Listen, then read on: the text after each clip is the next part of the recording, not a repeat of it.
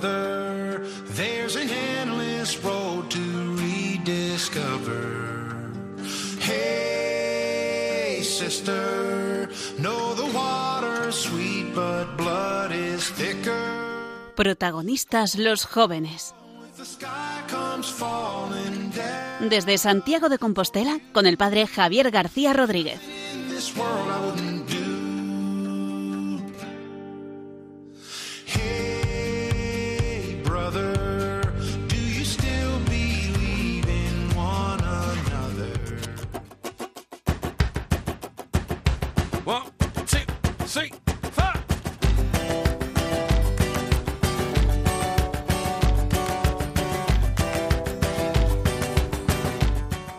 Ya estamos de lleno en el mes de julio, mes de vacaciones. Ha terminado el curso y comienza este tiempo estival vacacional. Es un tiempo que hay que saber aprovecharlo bien. Algunos piensan que descansar es no hacer nada. Sin embargo, la mejor manera de descansar es seguir haciendo cosas que nos construyan. Cosas que normalmente no podemos llevar a cabo a lo largo del curso, ahora tenemos tiempo para todo ello. Este tiempo, que para un cristiano es un tiempo de descanso, también se puede convertir en un tiempo de edificación. Nos puede ayudar enormemente comenzar a hacer realidades, realidades y actividades que normalmente no realizamos a lo largo del año. Pasar tiempo con la familia, dedicar tiempo a los amigos, conversaciones profundas, lecturas que tenemos atrasadas, aprovechar nuestro tiempo. Es un tiempo también en que los jóvenes disfrutan de muchísimo tiempo libre y muchos de ellos tienen miedo o creen que es un tiempo no propicio para el espíritu, porque hay demasiadas distracciones. Sin embargo, el mes de julio es un mes muy propicio para las cosas de Dios. Os invito en este tiempo, en este verano que comienza, a que os dediquéis a lo más importante, a vuestra propia edificación, a vuestro propio crecimiento. Que el verano sea un momento propicio para seguir creciendo en el Señor. Arrancamos con el programa de hoy. Arrancamos con el programa de esta noche con contenidos muy potentes y vamos a empezar con actualidad PEG y tenemos con nosotros a varios voluntarios. A continuación, el gran testimonio que hablará también sobre la nueva evangelización, la experiencia Boa Noite, con Cristina Manrique. Después daremos paso al noticiero y hablaremos de jóvenes, iglesia y mundo. Y llega el momento de la Christus Vivit, con nuestro comentarista de cabecera, Ricardo Sanjurjo, delegado de Pastoral Universitaria en Santiago de Compostela. Y terminaremos un día más con El amor en las ondas y tendremos con nosotros a Cristina Cons.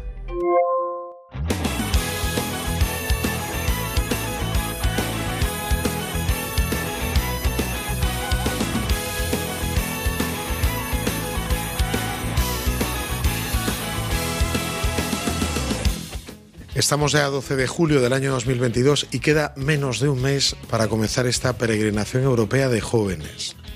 Han sido más de un año preparándola con muchísima intensidad y hoy tenemos con nosotros a varios de los, de los participantes. A dos jóvenes que llevan el tema del voluntariado y otra joven que también va a ser voluntaria. ¿eh? Algunos los conocéis porque ya han participado alguna vez en nuestro programa. Pero está con nosotros en esta noche Mateo Aguado, recién ordenado diácono. ¿Qué tal, qué tal todos? Un, un saludo muy grande para, para todos los que nos estáis escuchando. También está Cristina Bataller, que es otra de las responsables del voluntariado. Hola a todos, gracias por invitarnos de nuevo, Javi. Imagino que muy agobiados con, el, con esta preparación ya tan, tan inmediata, ¿no?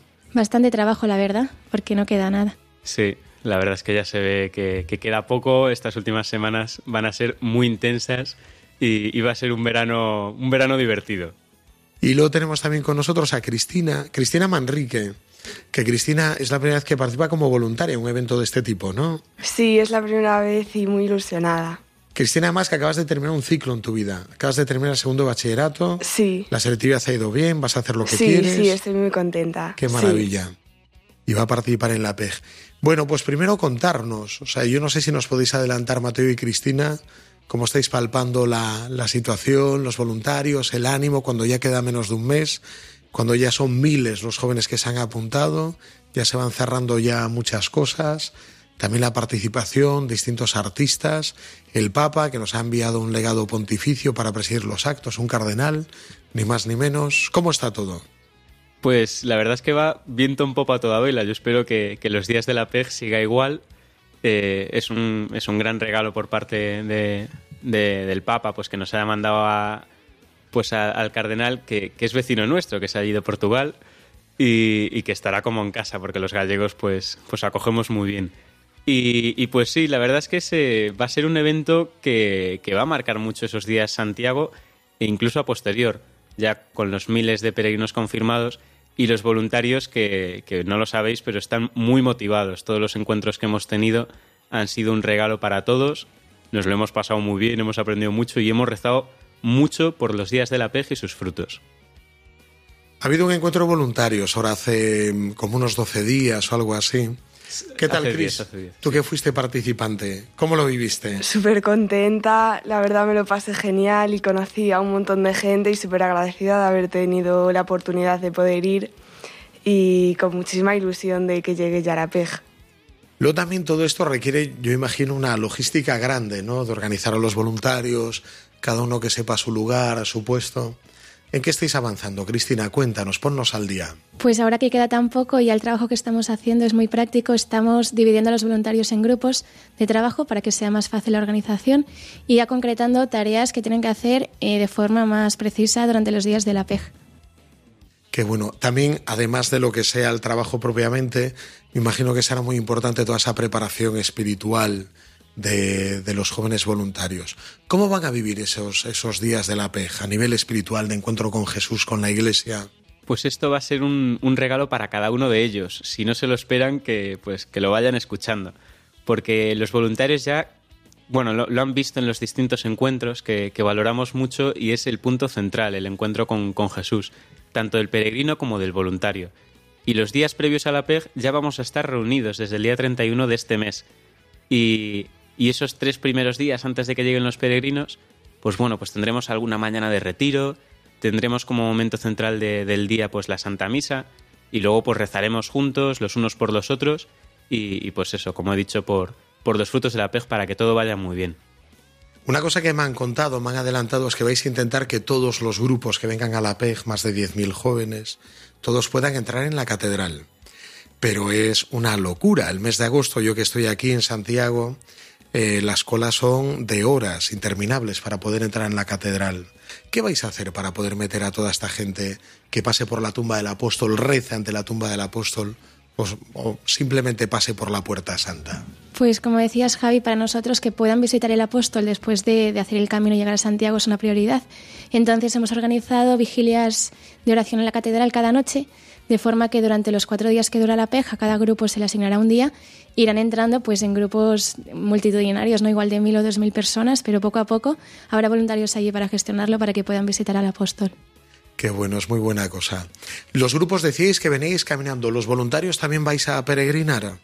Pues no, nosotros, bueno, ya quien, quien pudo, pues peregrinó a lo largo de, de este año santo, pues nosotros, por ejemplo, tuvimos la suerte de, de peregrinar en Semana Santa, ¿no? Pero bueno, nosotros los voluntarios estamos de acogida. Si los peregrinos necesitan, necesitan siempre a alguien que les acoja en los sitios, es algo, algo central, la acogida, no solo material, sino espiritual. Y los voluntarios, pues eso, estaremos los días previos mientras todos los peregrinos caminan y, se cansan y pues les salen ampollas y lo pasan mal con muchas agujetas. Nosotros estaremos trabajando para que ellos estén muy bien los días de, de la PEG. Qué bueno. Y tú que es la primera vez, Cristina, ¿qué esperas de, un encuentro así, de un evento de este tipo? ¿Cómo te lo imaginas? Pues la verdad no sé qué esperarme, pero después de los encuentros de voluntarios eh, creo que va a estar muy bien y no sé muy bien cómo va a ser porque es la primera vez, pero tengo muchas ganas y de tener ese encuentro y también de estar con toda la gente que conocí y pues muy ilusionada. A nivel de voluntarios ya veo que es no solamente la diócesis nuestra de Santiago de Compostela, sino también el resto de diócesis gallegas que se han implicado en la preparación, que hay voluntarios de toda Galicia. A mí me parece un signo bonito de, de comunión el poder trabajar juntos. ¿Cómo lo valoráis vosotros? Pues ahora que, que la Iglesia, bueno, que el Papa Francisco, ¿no? Que, que habla tanto, bueno, y, que estamos viviendo ese sínodo de la sinodalidad y estas cosas, pues es verdad que es una manera de vivir que la Iglesia no es solo pues, nuestra parroquia y, o nuestra diócesis, sino que lo estamos viviendo como una experiencia de Iglesia universal. Es una oportunidad pues maravillosa de, conocer pues otras perspectivas eclesiales y en el caso de los voluntarios de conocer cómo es la iglesia en Galicia.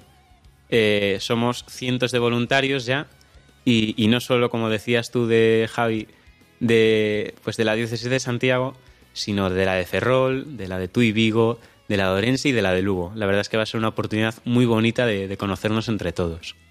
Qué bueno. Y una catalana en medio de gallegos. ¡Wow! ¿Cómo es posible esto, Cris? ¿Te entiendes con ellos? sí, llevo ya tres años viviendo en Galicia, así que como si fuera de aquí. Qué bueno. Y de todo lo que tenéis entre manos, de toda la organización ahora mismo, que es así lo que más os, os preocupa, lo que mayor quebradero de cabeza os está dando.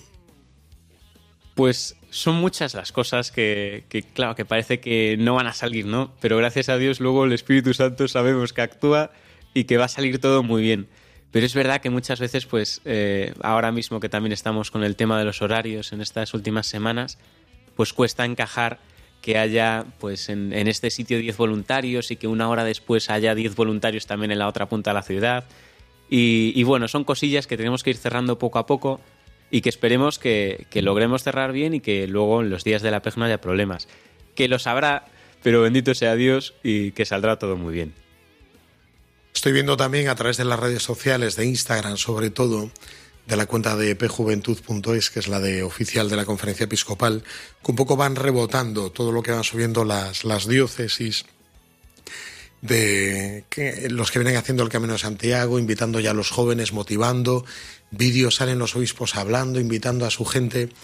Yo de alguna manera estoy palpando como un ambiente muy, muy propicio. O sea, la gente que viene a Santiago viene muy motivada, ¿no? Es lo que voy palpando. No sé vosotros qué palpáis con gente más cercana a vuestra edad. Sí, como decías en redes sociales, la verdad es que se ha hecho mucho eco de la PEG. Estamos viendo constantemente pues, de distintas diócesis y grupos juveniles que van subiendo vídeos animando a los jóvenes y de fuera de, Galicia, digamos, los que vienen peregrinando también, pues con los amigos que tenemos de fuera, pues, pues me, han, me han contado lo ilusionados que están por venir, por peregrinar a Santiago y vivir la experiencia. Sí, la verdad es que es, es una pasada el, bueno, por haber vivido distintas peregrinaciones o encuentros, que, tenemos la suerte de tener muchos amigos cristianos pues por todo el mundo, ¿no? Pero eh, evidentemente en España muchísimos. Y, es una gozada como pues nos estamos mandando WhatsApps los últimos meses diciendo, oye, tú vas a la PEG.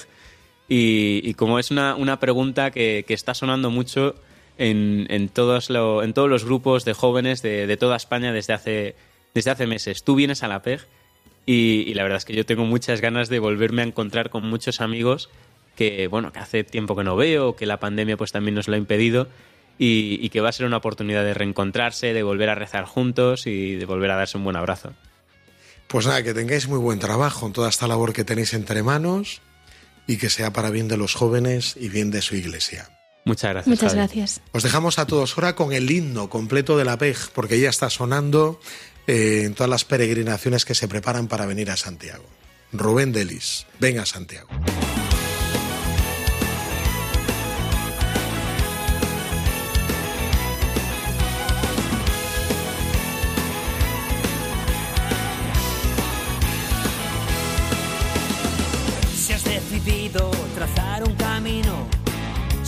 Propuesto volver a empezar, si aún piensas en lo que tiene sentido, Santiago es tu ciudad. Como el corazón de madre, dispuesto a acoger con amor. Peregrinos van llegando, buscando el rumbo del corazón. Por eso ven a Santiago con tus sueños a volar. Dale un saludo al apóstol, espera en la catedral. Por eso ven a Santiago, todo es bello alrededor. No dejes para mañana lo que puedas hacer hoy.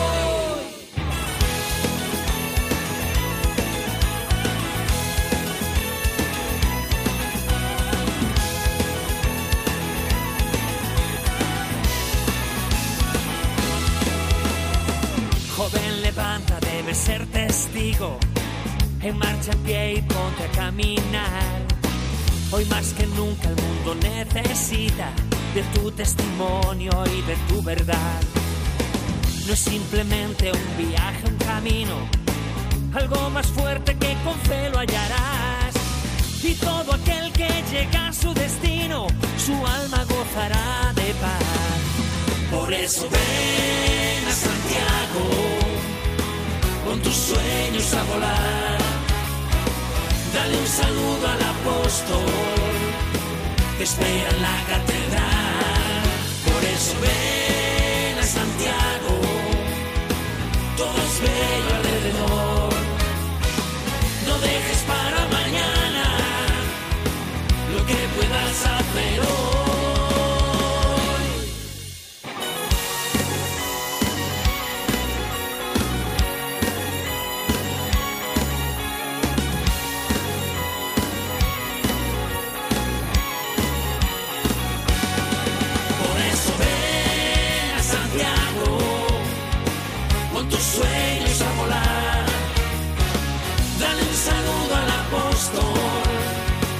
Te espera en la catedral.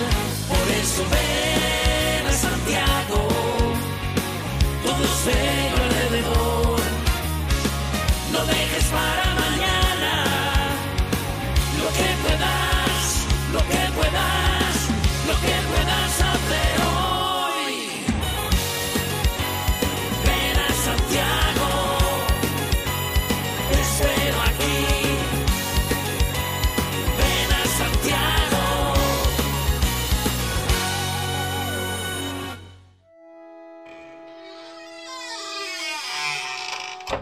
Javi, esta noche tenemos con nosotras a una invitada muy especial. Ah, bueno, una invitada muy especial ya lleva un rato con nosotros en la mesa, porque también es voluntaria en la PEG, junto con Mateo y Cristina. Esta Hola, chica. ¿qué Hola, tal? Cristina Manrique. Bienvenida, Cristina.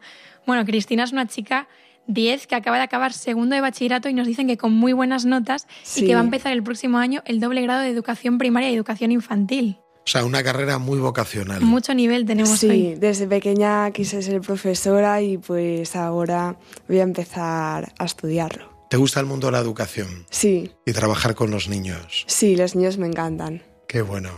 Y esta noche Cristina nos viene a hablar de un proyecto que ya- en el que ya lleva participando un par de años. Sí, sí, bueno, llevo dos años en Boa Noite y súper contenta. Y bueno, la experiencia para mí ha sido súper enriquecedora y fundamental. He aprendido muchísimas cosas, he sacado muchísimas cosas positivas y desde que empecé estoy súper contenta.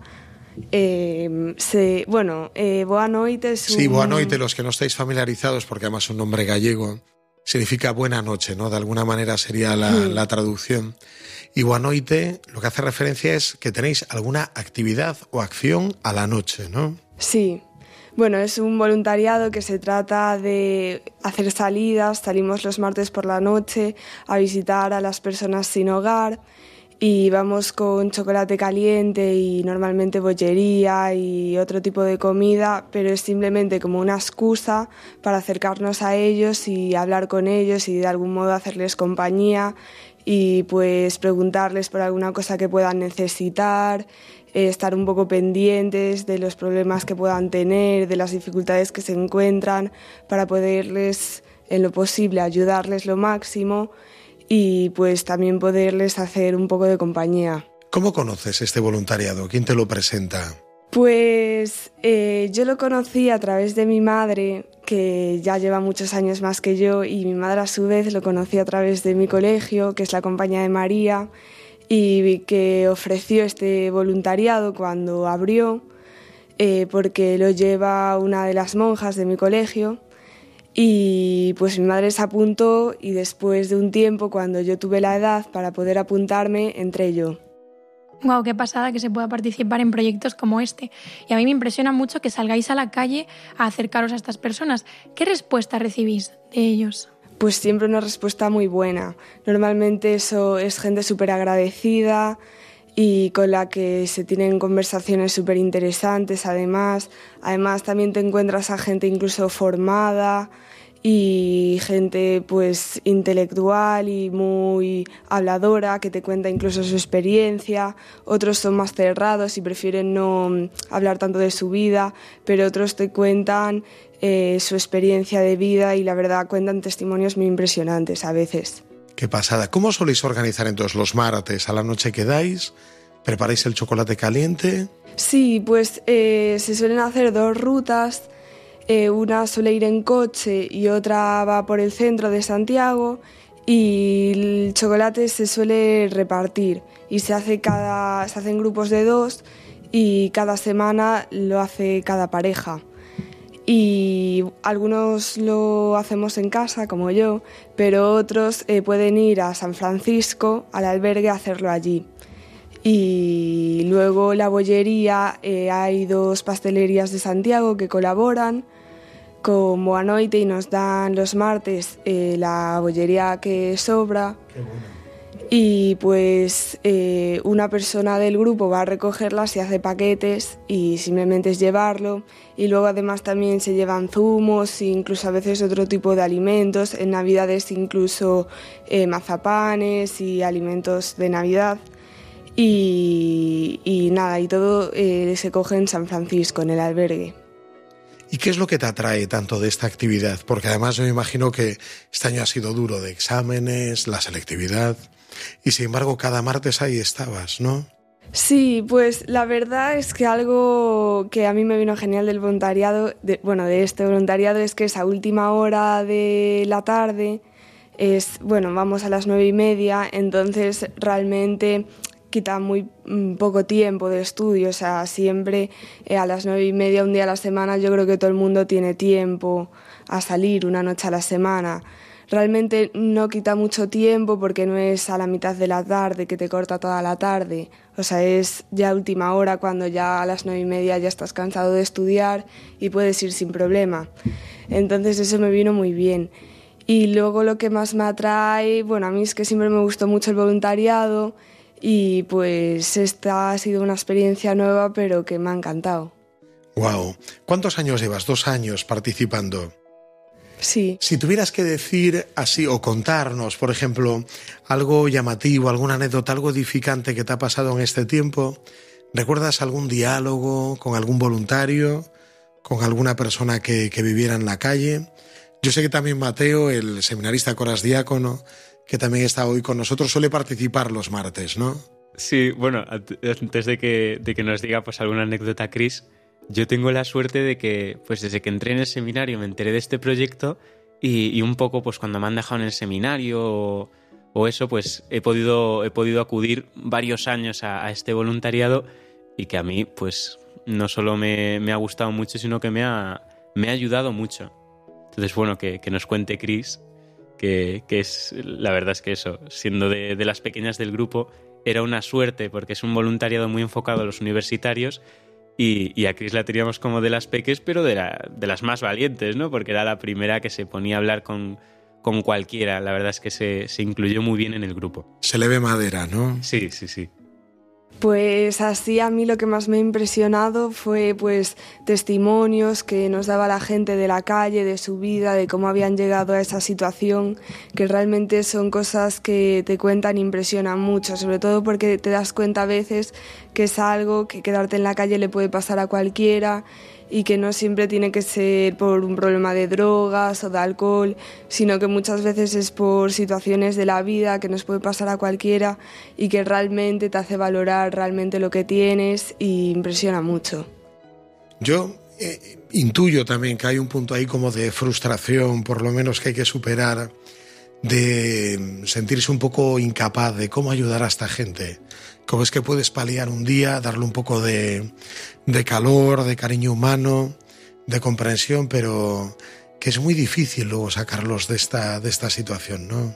Sí, bueno, al principio sobre todo impresiona mucho y mm, sí que es verdad que muchas veces da mucha pena, incluso eh, frustración al ver que pues la gente no sale de la situación en la que está pero también es muy reconfortante ver que les ayudas y poco a poco en general suelen ir mejorando, entonces eso también es muy reconfortante y pues alegra mucho.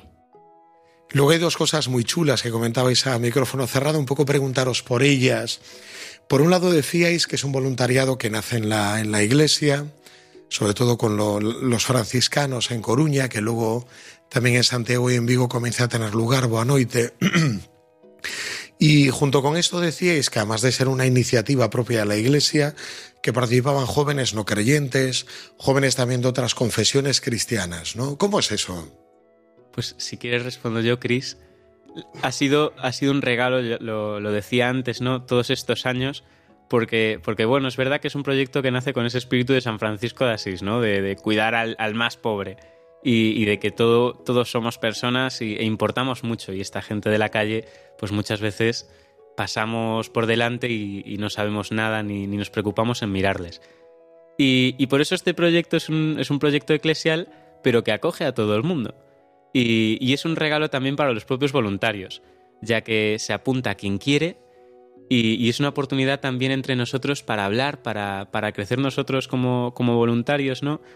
Eh, pues esas largas caminatas que tenemos, que, sabe también Cristina, que, vamos por todo Santiago y hacemos varios kilómetros a lo mejor en una noche y, a lo mejor en alguna noche pues casi no vemos a nadie durmiendo en la calle y, es una oportunidad también para, hablar entre nosotros para los que somos cristianos que podamos dar también testimonio y, para que sea un, espacio de diálogo muy interesante con, jóvenes que, desde luego están buscando siempre respuestas.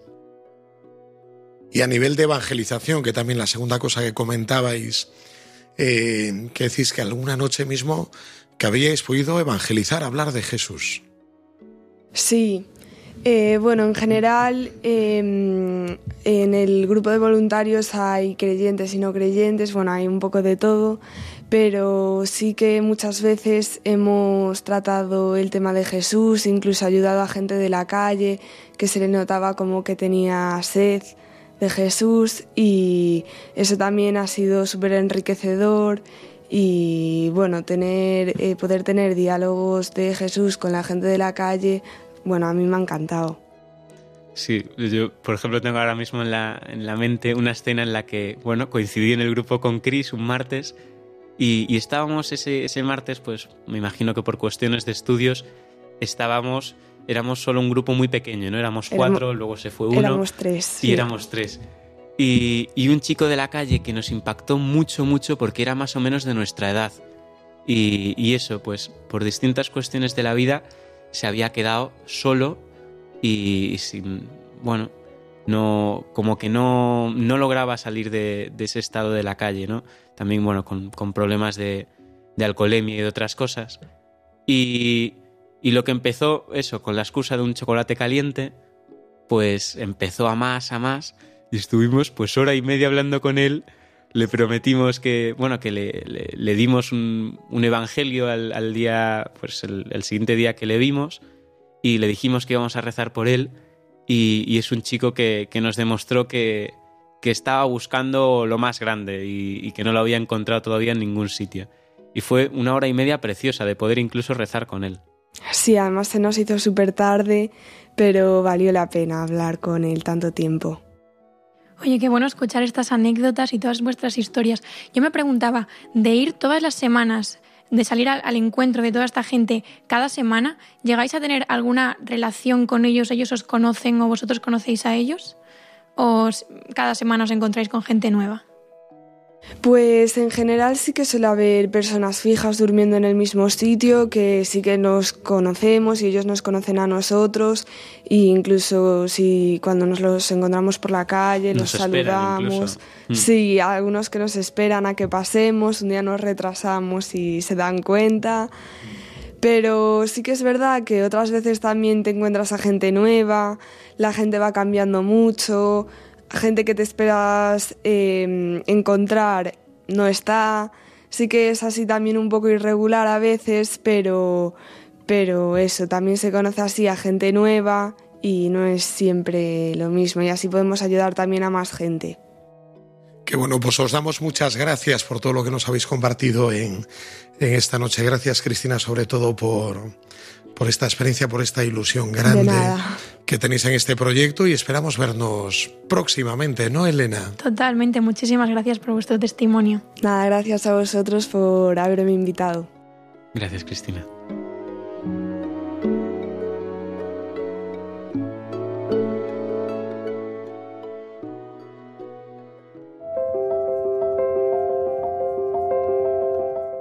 Los jóvenes y la Iglesia, una relación en peligro de extinción.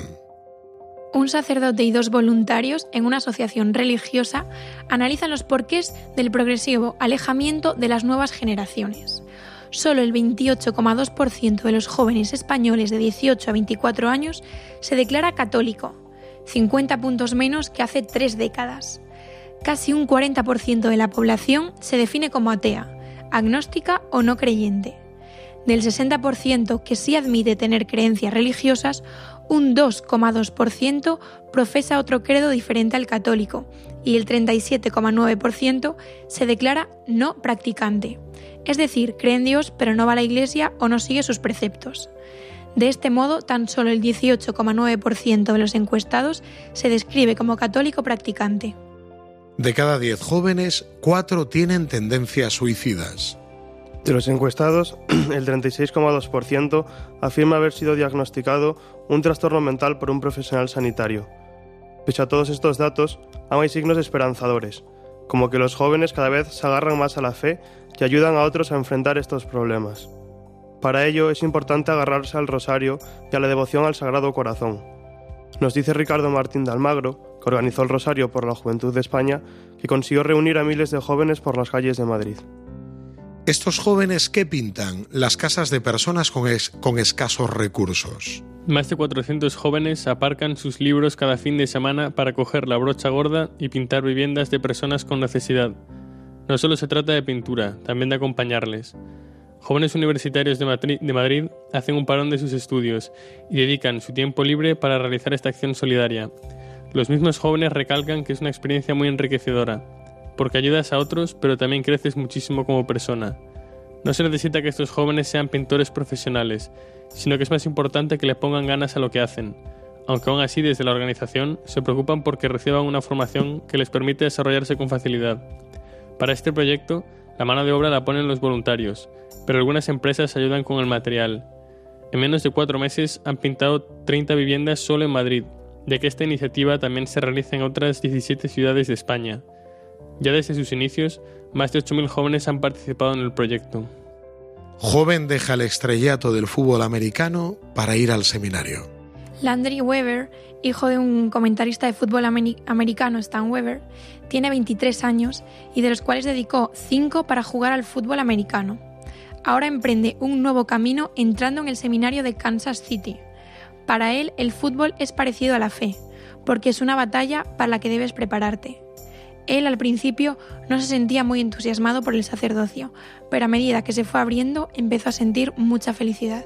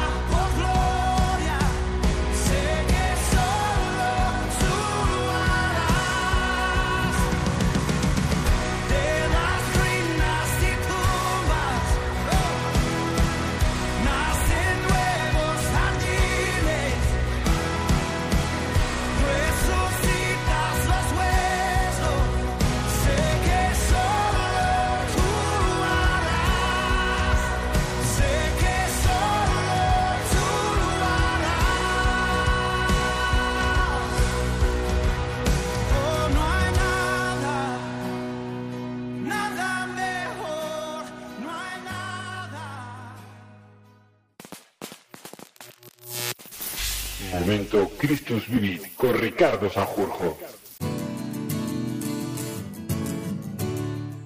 Bueno, me encanta esta canción, Elena. No hay nada mejor que mi Dios. Es tremenda, ¿eh? Qué fresca es. Sí, sí, me ha encantado. Es un temazo, la verdad. Yo creo que además es buena para introducir este momento, porque ha llegado el momento... Christus Vivit. Eso es. Vamos a seguir avanzando con esta carta que le escribe el Papa a los jóvenes, en la que ya vamos avanzando bastante en los programas pasados.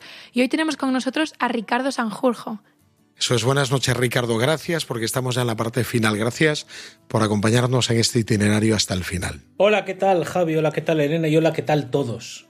Eh, y además me habéis dejado poco tiempo y estamos en la parte final y no sé cómo, no sé qué habéis hecho, que me habéis dejado poco tiempo para poder compartir con vosotros este último capítulo de la Christus Vivit, este capítulo noveno que alcanza pues los números, es muy cortito, ¿eh? alcanza los números eh, desde el 278 hasta el 298 realmente, 299 que es como la despedida final que hace el Papa y que trata el tema del discernimiento.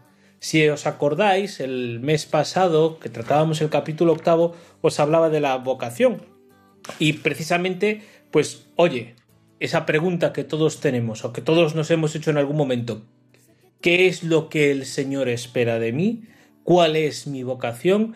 ¿Cómo yo puedo eh, entenderla? Pues es de lo que se trata este capítulo, de dar algunas pistas, algunas reglas, algunas ideas de cómo empezar eh, haciendo este proyecto de vida, de entender cómo me guía Dios. Los que habéis hecho alfa sabéis que hay una eh, charla que es cómo me guía Dios. Pues un poco de eso también nos viene a hablar el Papa en, este mes, en este, bueno, en este mes, en este último capítulo de la de la eh, Christus Vivit, que además es algo muy importante, porque estamos a final de, bueno, estamos en julio, es momento también de vacaciones, pero también de empezar a pensar qué será de nosotros el año que viene, el curso que viene, ¿no? Y por dónde va a ir soplando el viento. Y muchas veces hacemos, como dice el Papa, zapping, zapping entre distintas opciones, zapping vocacional, por así decirlo, y, y no, no es bueno. Por tanto, fijaos, el Papa nos dice que es empezar haciéndose, es bueno hacerse preguntas. Preguntas que no solo tienen que ver con nosotros mismos, qué es lo que me gusta, qué es lo que me veo haciendo, sino sobre todo preguntas que también me impliquen o que me lleven a preguntarme por mi relación con los otros. Ya el mes pasado os comentaba un poco esto, ¿no? Que, que la vocación no es algo meramente individual, sino que es este diálogo, este tú a tú, no es algo estático, es, es algo que va avanzando en nuestra relación con Dios y en nuestra relación con los otros. Y este empeño de conocer quiénes somos o que lo que es lo mismo, cuál es nuestra vocación, pues es el, discernimiento. Y esto significa hablar y hablarse, hacerse preguntas, no, no simplemente cosas materiales, sino aquello que me alegra, aquello que, siento que me va dando plenitud. Eh, yo tenía, tengo, tengo un amigo, no tenía, porque gracias a Dios sigue vivo, que dice que, que a veces el discernimiento es imaginarse haciendo algo y ver cómo me siento haciéndolo en esa, en esa imaginación. Entonces, me conozco a mí mismo, qué es lo que me hace feliz, qué es lo que me llena el corazón, cuáles son los deseos profundos que me llevan, cuál es mi lugar en el mundo, cómo me veo, pero sobre todo, para quién soy. Es muy preciosa esta frase, ¿no? Que, que dice el Papa, dice, no es tanto quién soy yo, sino para quién soy yo. Para Dios, pero también para los demás. Pero esto, por otra parte, nos lleva y nos, hace, nos interpela también a los que por nuestro oficio o por nuestra posición, pues estamos llamados a acompañar. Y nos presenta el Papa, pues otra, otra idea importante, que es la de la escucha. Tanto sacerdotes como religiosos, religiosas, pero también muchos laicos, estamos siempre o muchas veces en contacto con personas que están en este proceso, este proceso de descubrir quiénes son y de discernimiento. Y por eso el Papa nos, nos ayuda o nos da varias pistas en los números finales de esta Christus Vivit. La primera es que, que desarrollemos un centrarnos en la persona. Que seamos capaces de reconocer que cuando escuchamos, cuando atendemos, cuando acompañamos a alguien, en el fondo estamos pisando tierra sagrada. Y lo segundo es que eh, tengamos una actitud, él llama atención discernidora. Es decir, ser capaces de, de, encontrar ese punto en el que se revela la gracia del Señor. Y finalmente, entender los impulsos de la vida del otro, que eso significa estar muy atentos a lo que va pasando en su vida, porque hay veces que se van generando dinámicas que ya van apuntando, ¿no? Como cuando tienes en plan neones, tal, ¿no? Que van apuntando en una dirección y entonces ayudarle a esa persona a ir viendo por dónde va el camino. Pero también insiste el Papa que el discernimiento tiene que ser algo propio, que no lo podemos hacer nosotros por los demás. Bueno, yo creo que con esos datos, ya que me habéis dado poco tiempo, es suficiente por este mes, este mes en el que teníamos la Christus Vid, las, el mes que viene os prometo hacer como, no sé, 10 tips, ya los pensaré de aquí a agosto, 10 tips para vivir mejor lo que el Papa nos enseña en la Christus Vivit. Bueno, Ricardo, pues muchas gracias por, por lo que nos has compartido en esta noche. Está siendo muy enriquecedor, mucha gente además te está siguiendo, nos está comentando que esta carta era desconocida para ellos y sin embargo al comentarla la están siguiendo. Sí, muchísimas gracias Ricardo por formarnos y ayudar a entender esas palabras que nos dice el Papa a los jóvenes. Ha sido un placer tenerte con nosotros esta noche. Muchas gracias a todos. Tu nombre es grande.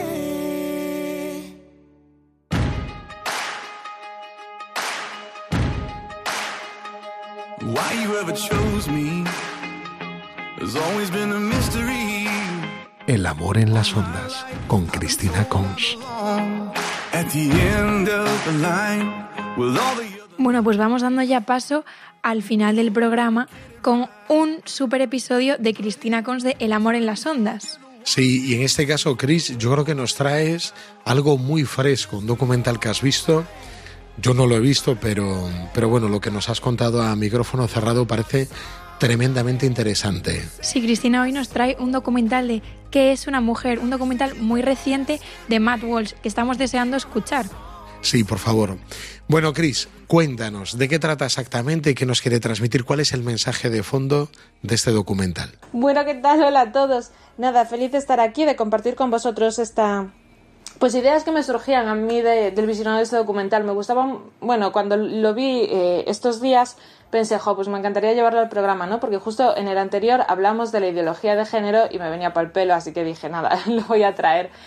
Eh, mira, en el documental, que lo podéis buscar en internet, es de Matt Walsh, se llama What is a Woman, todavía no está en castellano, no sé si se traducirá o se le pondrán subtítulos, pero bueno, por ahora lo podéis encontrar, si, si entendéis un poco de inglés, pues, pues entiende bastante bien, ¿no? Eh, pues en este documental, Matt Walsh ataja muy de lleno la ideología de género, haciendo entrevistas eh, de todo tipo, ¿no? A, bueno, a personas de la calle también, ¿no? De diferentes culturas incluso, pero también entrevistando a eh, profesionales de, de, de, estas dos dimensiones diferentes, ¿no? Unos que están muy a favor o que están en el entramado laboral, incluso pues de la, de la ideología de género, y otros que están contrarios y que luchan en contra de esta ideología de género. Aparecen muchas personas en el documental, son todos muy, muy interesantes. Y es muy interesante y me llamó mucho la atención, o yo no era consciente de esto, eh, de cómo cuando llegaba al final de las entrevistas a las personas que estaban a favor de la ideología de género, él hacía una simple pregunta, ¿no? Les decía, vale, ¿y qué es una mujer? Y entonces todos se quedaban eh, pues congelados y no podían responder. Algunos incluso se iban. Algún político al que entrevisté dijo no quiero responder tal y se fue. Eh, pero fíjate, todos la máxima respuesta que pudieron dar fue decir bueno pues es una mujer todo aquello que se identifique como una mujer. Y Matt Walsh insistía bueno vale pero qué es una mujer y nadie pudo dar una respuesta. ¿Por qué? Porque al final, como ya anticipaba eh, Judith Butler en su momento, Judith Butler era una mujer que tampoco quería que existiese el concepto de mujer o hombre porque ya sentía que, se sentía reprimida por, por la idea que había de la feminidad. Ella dijo que había que eh, incluir como este concepto del género y además incluir muchas identidades de género porque así al final acabaría desapareciendo el concepto de hombre y de mujer. Y fíjate, pues tiene razón, o sea, los grandes defensores de la ideología de género o los pequeños defensores de la ideología de género no pueden dar respuesta a qué es una mujer. Entonces yo hoy quería dar respuesta a que es una mujer, eh, que sabéis bien, porque ya lo hemos dicho en otros programas, que la persona, la persona es, eh, unidad. Entonces eh, no, no tenemos un cuerpo, somos corporales, también esa dimensión espiritual, pues la dimensión psíquica, eh, la dimensión incluso relacional, bueno, pues todas estas dimensiones que tiene la persona, que engloba la persona, pero que todas son una sola cosa. O sea, nos- no, no nos podemos dividir por partes, somos una sola cosa, somos unidad. Eh, y es verdad que la dimensión física está como muy claro, ¿no? O sea, y, además hemos hablado mucho de- de la física y del sentido, el sentido esponsal, ¿no? Y en- el significado que tiene esa dimensión. Pero yo quería hablar hoy de la dimensión, de otras dos dimensiones que tiene la mujer. Es muy interesante, al final justo del documental está entrevistando Matt Wells a, a Jordan Peterson y él le dice, oye, Jordan, nadie me ha podido responder a la pregunta de ¿qué es una mujer? Entonces eh, le pregunta él, ¿qué es una mujer? Y le dice Jordan Peterson, cásate con una y lo averiguarás. Y me encantó esa respuesta porque dije, pues es que tal cual, porque en el matrimonio yo creo que el hombre eh, puede, bueno, descubre de una forma maravillosa o puede descubrir de una forma maravillosa a esa mujer en su dimensión erótica y en su dimensión materna. Y de hecho os quería compartir muy brevemente unas ideas precisamente de este, de, un- de este libro de erótica y materna eh, de Mariolina Sereotti, que me cuesta muchísimo a mí los idiomas. Eh, lo podéis encontrar en, en- bueno, mi edición es de Rialp. Eh, es maravilloso, este libro lo tenéis que leer, ¿no? es, es precioso. Los que viváis en Santiago de Compostela lo tenemos en la biblioteca, que lo pedí que lo comprasen y lo compraron en la Danza del Casal. Pero bueno, los demás pues lo, lo podéis conseguir por ahí. El caso es que eh, eh, en este libro eh, pues se nos comparte estas dos dimensiones ¿no? de la mujer, esa, esa dimensión erótica y esa dimensión materna, que son las principales al final. Y que fíjate, tienen que convivir en armonía dentro de la mujer, porque son es esa complementariedad, ¿no? esa, esa unificación de la mujer, pero eh, que pueden, que no son, o sea, que, que se contraponen una y la otra. Fíjate, por eso es importante el vivirlas con armonía. Entonces, ¿qué es la dimensión erótica? ¿De qué hablamos cuando decimos que la mujer tiene esta dimensión erótica? Pues hablamos sí que del deseo, pero también de esa habilidad que tiene la mujer para ser bella, ¿no? De, de- de desvelar esa belleza. Eh, el poder de, de- o la capacidad de elegir por sí misma, de la autonomía, de sacar adelante proyectos, de la capacidad de cultivarse, cultivar su cuerpo, cultivar su mente, eh, cultivar a su persona en sí mismo, de cuidar de sí misma, de saber protegerse y también establecer esa distancia, ¿verdad? Que es tan importante eh, en las relaciones respecto a los demás. Pues todo esto. ¿Qué pasa? Esta, esta dimensión erótica es fundamental y hay que cultivarla eh, en toda la, pues siempre, ¿no? Toda la vida. Em, si esta dimensión la vivimos de forma exagerada, desequilibrada con respecto a la materna, ¿qué va a suceder? Pues que vamos a desarrollar egocentrismo, vanidad eh, o incluso esta au- autorreferencialidad infantil, ¿no? Que muchas veces se ve en la, en la mujer. Eh, esto es cuando se vive la dimensión erótica de forma exagerada. Para que esto no se dé, hay que vivir también de forma equilibrada la dimensión materna. Que esto no implica que tengas que ser madre biológica. Todas las mujeres tenemos esta dimensión de maternidad. Yo ahora que tengo un bebé, eh, me acuerdo muchísimo de cuando era pequeña y jugaba con, con las con los bebés, con mis juguetes. Y, digo, tío, todo lo que estoy haciendo ahora yo con el niño, yo lo llevo entrenando desde que tengo eh, uso de razón. Pues claro, porque esa dimensión eh, materna está latente siempre ahí, ¿no? Eh, pero que no simplemente eso es, es el cuidado de los hijos, sino es el cuidado de la persona, de cuidar a las otras personas, de aceptar y cuidar las relaciones y de ser muy creativas a la hora de amar y de, y de nutrir de, ternura a cada una de las personas que, de, nuestro entorno a las que queremos. Entonces esto es una preciosidad. También esta dimensión materna se puede ir de las manos. Hay personas que, que la viven pues de forma exagerada. Entonces, ¿qué hacen? Bueno, pues este es- se cae entonces en el control, en el, en el intentar eso, tener a todo el mundo controlado, el, el restar libertad a los demás, el someter a presión, el inducir eh, sentimientos de culpa, quizá, pues todo esto, ¿no? Entonces, qué importante es saber mantener estas dos dimensiones de forma equilibrada y además siendo un perfecto compañera, una perfecta compañera para el varón también, que esto es precioso. Entonces, eh, qué bonito el, el poder vivir estas dos dimensiones en plenitud, siendo compañera de los varones del varón, concretamente quizá de uno, y, y sabiendo dejar al hombre ser un hombre, que esto lo veremos en el próximo programa. Entonces, ¿qué es la masculinidad? Ahora que sabemos lo que es la feminidad. Entonces, nada, un abrazo a todos y he intentado hacerlo lo más rápido que he podido. Y, y nada, un, un abrazo y, y ya está. Os dejo aquí hoy. Bueno, Cris, pues muchísimas gracias por compartir todo esto con nosotros. La verdad que yo me quedo con muchas ganas de ver el documental completo. Tremendamente novedoso, ¿eh? todo lo que hemos escuchado. Y además muy, muy directamente a la identidad de la mujer, lo que significa y, y muchas veces contra lo que atenta muchos principios ideológicos de, de, nuestro tiempo. Yo creo, Elena, que le vamos a pedir que nos acompañe el mes que viene y que si puede que nos traiga el complemento acerca del hombre, ¿no? ¿Tú cómo lo ves? Totalmente, yo estoy deseando saber mucho más. Muchas gracias, Cris. Buenas noches. Te esperamos en el próximo programa.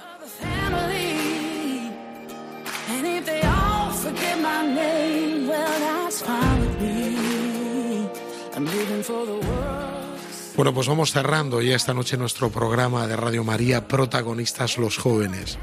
Pediros a todos los radio oyentes que por favor, ya un mes vista, encomendéis y pidáis por los frutos pastorales y espirituales de la PEG 2022, de esta peregrinación europea de jóvenes.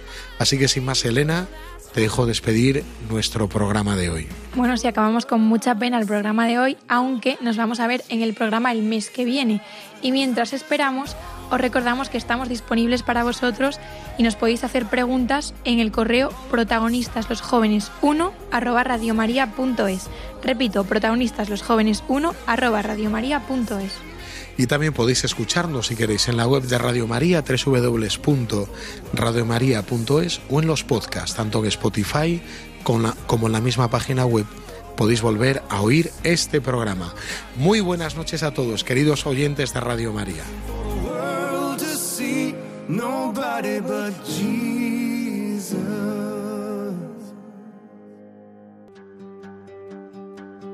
Hey, road to rediscover. Hey, sister, know the water's sweet, but blood is thicker. Protagonistas los jóvenes. Desde Santiago de Compostela, con el padre Javier García Rodríguez.